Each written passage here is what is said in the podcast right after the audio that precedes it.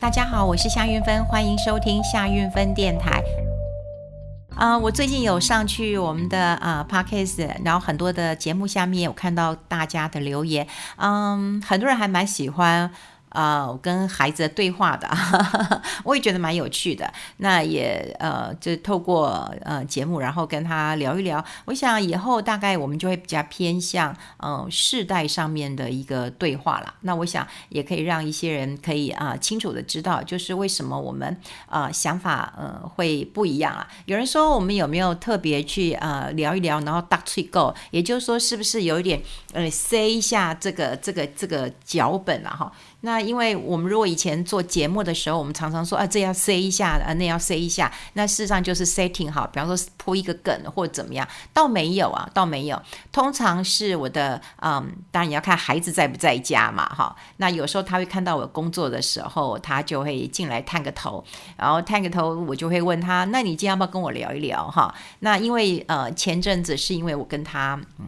对，我们为了那个要不要买呃冰库这件事情有一些讨论哈，所以我们就他也很愿意谈，我觉得也很好。以后我们也会找一些题目，不过我们都没有 say 哈，所以呢，你也会觉得好像就是呃母子在呃碎念而已啦哈。好，那我今天要跟大家来聊的是聊红海哈，呃，刚好我今天有一个朋友告诉我，啊、我们很久没见面了，他就跟我说他今呃要发财了，我说为什么？他说他抽到郭董的发财金了。好，好，那呃，之前好像是呃鸿海的创办人嘛，郭台铭，那么他自己在呃脸书上好像就呃说有一个发财金的活动，那呃他还那个小编很有意思啦，哈，就是说他把这些发财金好像就带到了郭董出生的那个板桥呃慈惠宫。好，慈惠宫，然后那里就是呃郭董出生的地方，所以他们说有妈祖娘娘的一个加持的话，这个红包会让大家哦，这个呃富贵临门，好运连连。这个小编很会写。其实那时候我看到郭董在发那个发财经的时候，我我也很想去登记。那因为他要猜呃郭董的生肖，呃很呃像以前我们当记者这么久都知道他属老虎的，那私私底下有很多人直接就叫他 Tiger 啊，就叫他 Tiger。那我们当然知道他是属老虎，还有很多人说啊、很难的，不知道呃郭董属什么。我看郭董属什么，其实大家愿意 Google 也可以找得到了哈。但我后来没有去呃这个网络上申请的是，他要填入你的姓名。我以前还有跑过呃，我还跑过红海，我跑过很长的一段时间，在呃郭董上市的时候，所以你看我我我对，我想他。可能还记得我吧，所以我，我如果上去登记，我想说啊，要本名哦，然后要填一些资料。那我我这人是比较考虑呃各自啊，我就没有没有没有填了。那我朋友说他抽到了这个好运连连了哈。好，那当然对于呃没有抽到的人，可不可以在红海呃的股价上面赚到钱？我最近倒是有一些想法，可以跟大家做一个分享。那么这是呃呃前不久哈，前不久大概在呃这个呃我们元旦过了没多久的时候，我们其实有看到一个大新闻。好，这大新闻就是红海的创办人就是郭台铭，他这个解除质押设定。好，他解除了质押设定这个二十五点七二万张啊。那当天呃红海的股价是一百零三点五元，其实最近它都在一百多块这样子了哈。那市市场就说哇不得了，他解除红海的呃股票质押了哈，二十五点七七二万张哈，这个市值就超过两百七十亿哦新台币啊，超过了两百嗯七十亿哈。那解除了质押设定，好，大家都知道质押就是说我公司，然后我要跟银行借钱，所以我就把股票质押呃把我的股票质押给银行嘛。那我解除质押的话，就是说哎。这个股票我拿回来了啊，这个钱我也还银行了，我不要再跟银行借钱了。那通常会大规模的这样大规模解除质押，那就表示说，哎，我不欠钱嘛，对不对？或我很有钱嘛，好，那或者是有人想到了，我为什么把股票拿回来？那是不是觉得股价还不错，我想要卖了？好，想要卖了，那的确有很多人哈就会开始担心了，就是说，哎呀，郭董为什么要解除质押啊？哦，只那这样解除是不是他真的想要呃卖股票了？那也有人讲说，哎，那郭董呃这个过去讲过啊，他不会卖股票啊，那他到底是呃怎么样呃为什么要解除质押？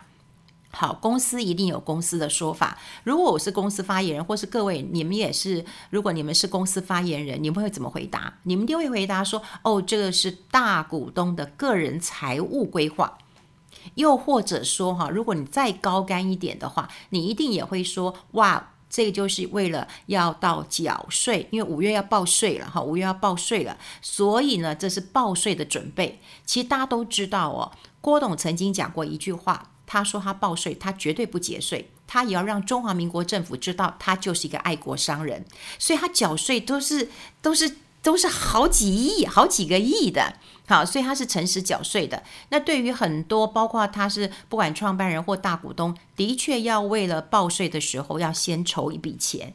不过呢，他需要筹两百七十亿吗？到底背后有什么意涵呢？我们今天可以跟大家来讨论一下。我觉得投资啊，当然有很多人会说，投资这样的一个说法就是哦，你要去知道他的财务报表，你要知道他呃预估明年赚多少钱，后年赚多少钱，你再给他一个合理的本益比。好，合理本益比就很好玩了。那像呃，大家会给台积电合理的本益比二十五、二六、二七、二九、三十都有人会给，但大家给红海的合理本益比并不高，十一、十二、十三，顶多就是这样子了。所以，如果你要用这个数字来看红海，我觉得你太小看它了。我觉得呃，大家可以换一个方式。我们在投资的时候，其实最重要一件事情就是，第一个你逻辑通不通？对啊。第二个，好，就第一个当然逻辑你要通。第二个，你对这家公司，你可以看到五年、十年甚至更久，它会有什么样的一个展望？有时候我都会觉得，投资一家公司啊，就是呢在说一个好的故事，而这故事到最后会不会美梦成真？这当然不是虚构的，而是它能够成真，这是关键。这也是我我觉得我过去。呃，这么多年在投资市场当中，我认为好，所以我节目当中我讲过很多次，就是大家一定要去抄底，抄底之后你能够赚一个大波段的钱。所以我说你不要。一年你进出个呃这个这个五十次一百次哇，你觉得你每次都有赚，你好厉害哦，你是一个神童。我觉得你操作个三五次，然后每一次都能够赚上一倍两倍，这才是厉害的人哈。有时候我都觉得三五次嫌多的呢。好，那我要来讲讲红海的故事以及我对他的一些看法了哈。我们刚讲过了，呃，如果用这个新闻呃媒呃媒体或者是他们公司发言人的说法都没错。第一个印证了郭董就是一个爱国商人，第二个他当然有个人财务的一个规划，第三种他就讲说，诶，他财务好转了，他呃这个可能要卖股票。我会来讲，认为就是说他解除质押一个很关键的因素是他觉得没有什么投资的机会了。对不对？我就把钱还一还嘛。我拿这么多钱干嘛呢？我就钱还一还。我现在没有什么投资的机会呀，所以呢，我钱先还银行，等我需要的时候再借嘛，是不是这样子呢？好，这是一个很大的考量啊，就是现在没有什么投资机会了。我我常常哈也是跟大家在讲，就是说，与其像我们节目之前也讲过，与其你去听一些分析师，你得到了一些是短线的哦，你要快进快出哦，对不对？然后如果说你今天听了我的话，然后你没有呃听一些分析师的话了，不是我的话，然后你哦你没有赚到，那是你的问题哈。你看很多分析师，我讲过了，就像娱乐节目一样，他会用一些嗯让你觉得。这个很有冲动，好的购买的一个方式去做一个投资，可是跟我的方式是呃不一样的哈。我的方式是希望大家能够呃知道一个，比方说知道这个故事或这个趋势，然后你认同，然后你开始去留意了。好，我要讲就是说，我认为他现在没有什么是可以投资的。好，那之前我也讲过了，Acer 的执呃这个执行长他也讲过一句话，他说：“诶。”我下游不缺料了，我如果下游不缺料的话，就表示是不是？哎，上游就开始要紧缩一些，我我不缺料了嘛，好，我不缺料了，哈，到年到到今年下半年不缺料，所以与其要听呃分析师的话，你不如听听哈这些大老板讲什么。那我们来看红海的郭台铭，他没有讲什么，但他做了什么？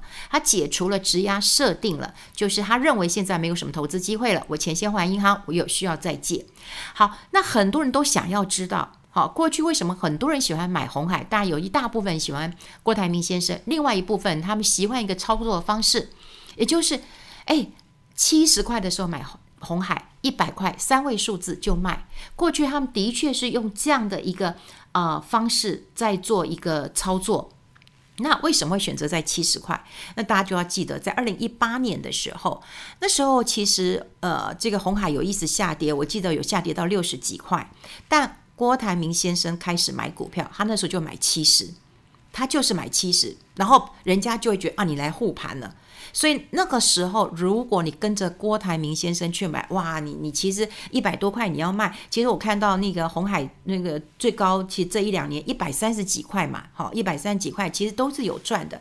所以在一般的菜篮族的心目中的话，就是七十块钱买，一百块钱卖是没有问题。然后现在尴尬了，现在就一百块。你你怎么来看呢？好，你就看到哦，这个不得了啊！台积电呃一直涨到六八八了哦，然后收盘收六八三。那你想说，哦，那为什么为什么呃郭台铭的这个股票都没动呢？那我们就要先来看，好，先来看几个问题啊，就是郭台铭先生当然有讲过了，他有宣布说他不卖红海的股票。好，那你想想看嘛，他要卖他就卖红海的股票，他也不用拿。他他就拿他还没有质押的股票去卖就好了，他不用这个大费大费周章了，哈，大不用大费周章了。不过你要知道哦，大股东解就是解质押的话，通常股价都是比较高点，哦，比较高点，好，那比较高点我才要解除质押嘛，就钱就先还银行了。好，那我们现在来看红海未来它的故事在哪里？它的故事就在于电动车，在于电动车。我想大家其实印象都很深刻，在去年十月十八号，哈，那么是呃郭台铭先生的生日，好，那时候我记得好像有跟大家讲过，就是那天他定为红海的科技日，因为其实他的生日，但是一定会有公司想要帮他庆生嘛，那他讲说好，那就定为这个红海日，好，或者是科技日，总之就是有一些新的产品的发表，而不是聚焦在他的生日。那那时候他就呃这个推出电动车。啊，电动车当时还有很多的影片哈，我想大家如果有兴趣，大家也可以看。不过重点就是他发表了电动巴士，还有 C 级距的电动车跟 E 级距的嗯电动车了哈。那时候讲说哦，这个零到一百公里哈，哦只要二点八秒，这个我不懂啦，这个我不懂，因为开车我都觉得哦这个那么快速，然后到到底会有什么样的快感哈？我觉得只要窗外的风景呵 呵不错就好了。那另外我开车我我比较。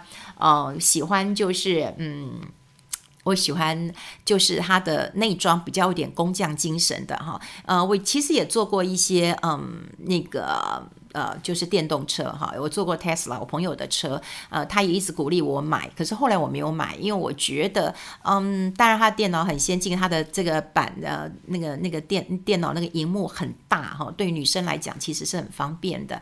他就说，那运芬你可以很优雅的在呃里面开车，可我说，嗯，可是它的这个内装真的太简。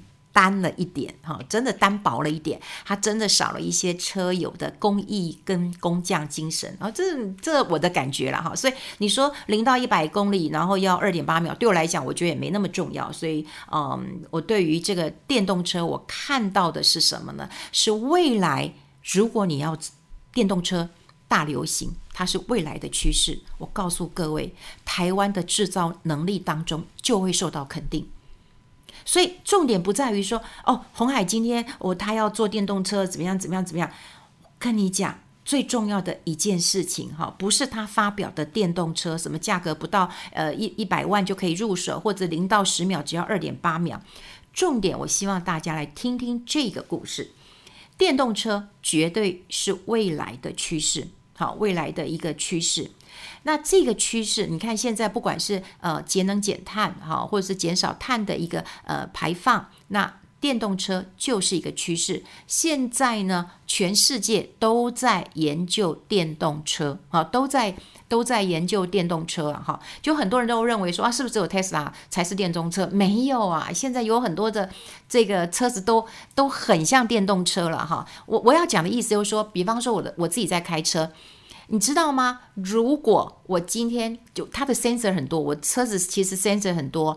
如果说今天我要切到呃左边啊、呃、切换车道的时候，当左边有一个车离我很近的时候，我可能眼睛没有看到，或者我真的没有注意到的时候，其实方向盘不让我切过去，你知道吗？我曾经有一次吓到，我在高呃我在那个高速公路上面，我就想要切过去，可是忽然有一个方就是那个有一个反作用力，就把我拉回来，哦，我整个人这样清醒。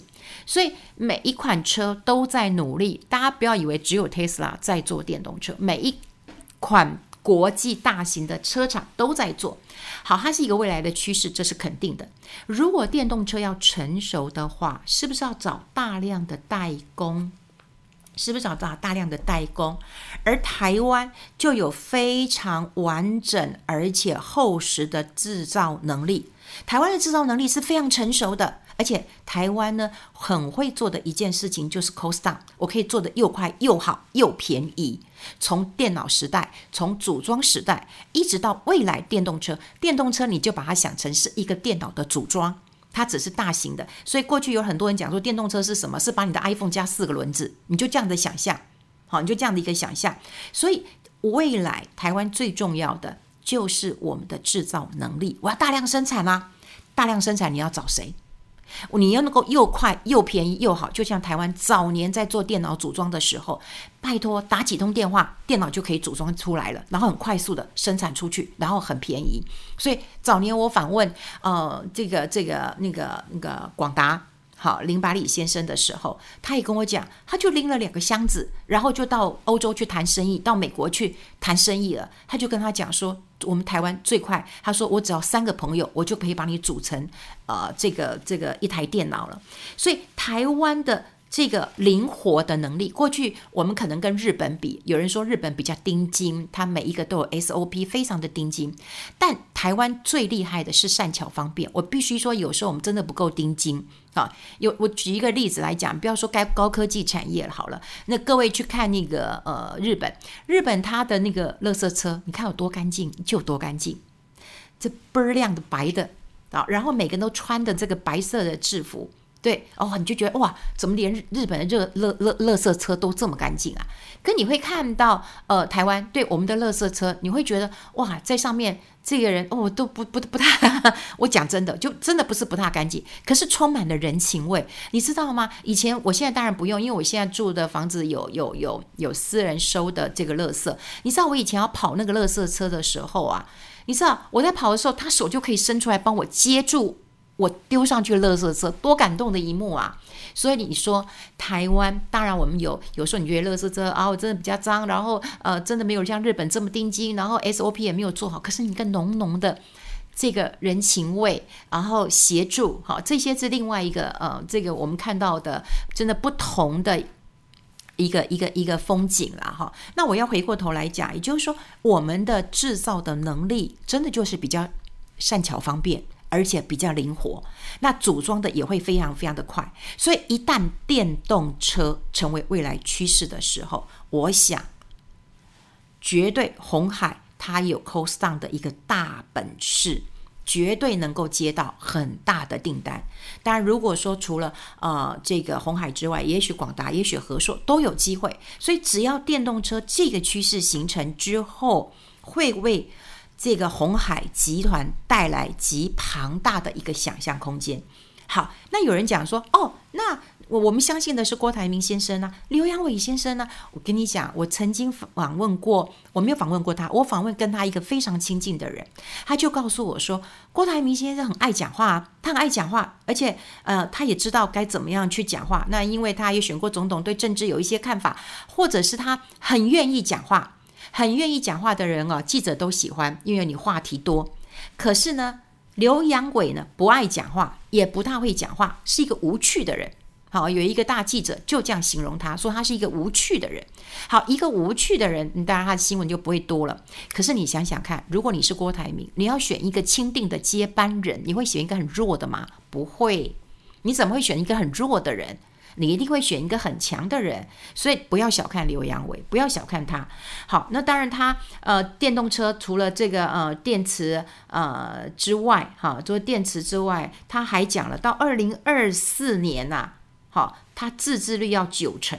好，那他也讲过了一句话，说他要脱贫，他要咬平。这些你会可以看到他的一个企图心。好，他的一个企图心。所以有时候我们在看哦，这个呃红海的股价，就就最近我当然有一点担心，就是你看股市一直到万八之上了，然后有人讲说哦，到万九到两万点好了，可是它为什么上不去？连红连连台积电。这种大型股都上去了，为什么红海没有上去呢？没有上去的原因是什么？大家都有人涨啊，它为什么不涨？你说它大牛吗？那它哪有那个台积电这么这这么牛呢？这么大一个股本呢？它为什么不涨？不涨的原因就是什么？上面有人卖嘛？谁在卖？我不知道。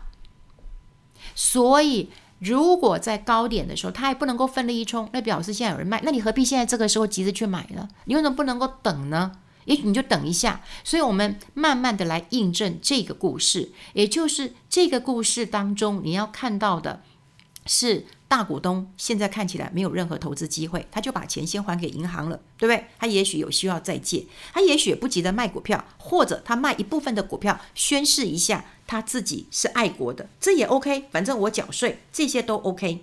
可最重要的是，你能不能够相信一个故事？比方说，我刚跟你讲的电动车的故事，未来每一个人都会换电动车，因为你想想看，电动车不管节能、环保、减碳啊，或者是它在电脑上面可以协助我们做一个操作，对不对？我们都会觉得它未来是一个趋势。我讲过了嘛，以前我年轻的时候，我最想要一个梦想就是。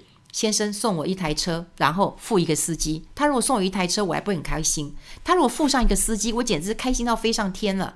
就过去会觉得不太可能的事情，但你说现在如果有一台电动车、智慧车，那不就是买一台车又送一送一个司机给你吗？好，然后你在自己在开车的时候也很安全。如果这是一个未来的趋势，台湾又有这么成熟的制造能力，台湾又有本事给你 cost down，我们为什么接不到世界各国的订单？当接到世界各国订单的时候，你就知道红海的机会在哪里。台湾制造的能力在那个时候就会大爆发。那我们这时候可以等啊，投资本来就是这样子啊。你要在它低档的时候，好好的去看好这个趋势跟故事，然后你相信它美梦会成真，就真的。美梦会成真了。好，今天跟大家分享红海的故事，因为它已经列入我的后宫当中了哈。不是现在，不是现在，大家要多留意了。我们下次再见，拜拜。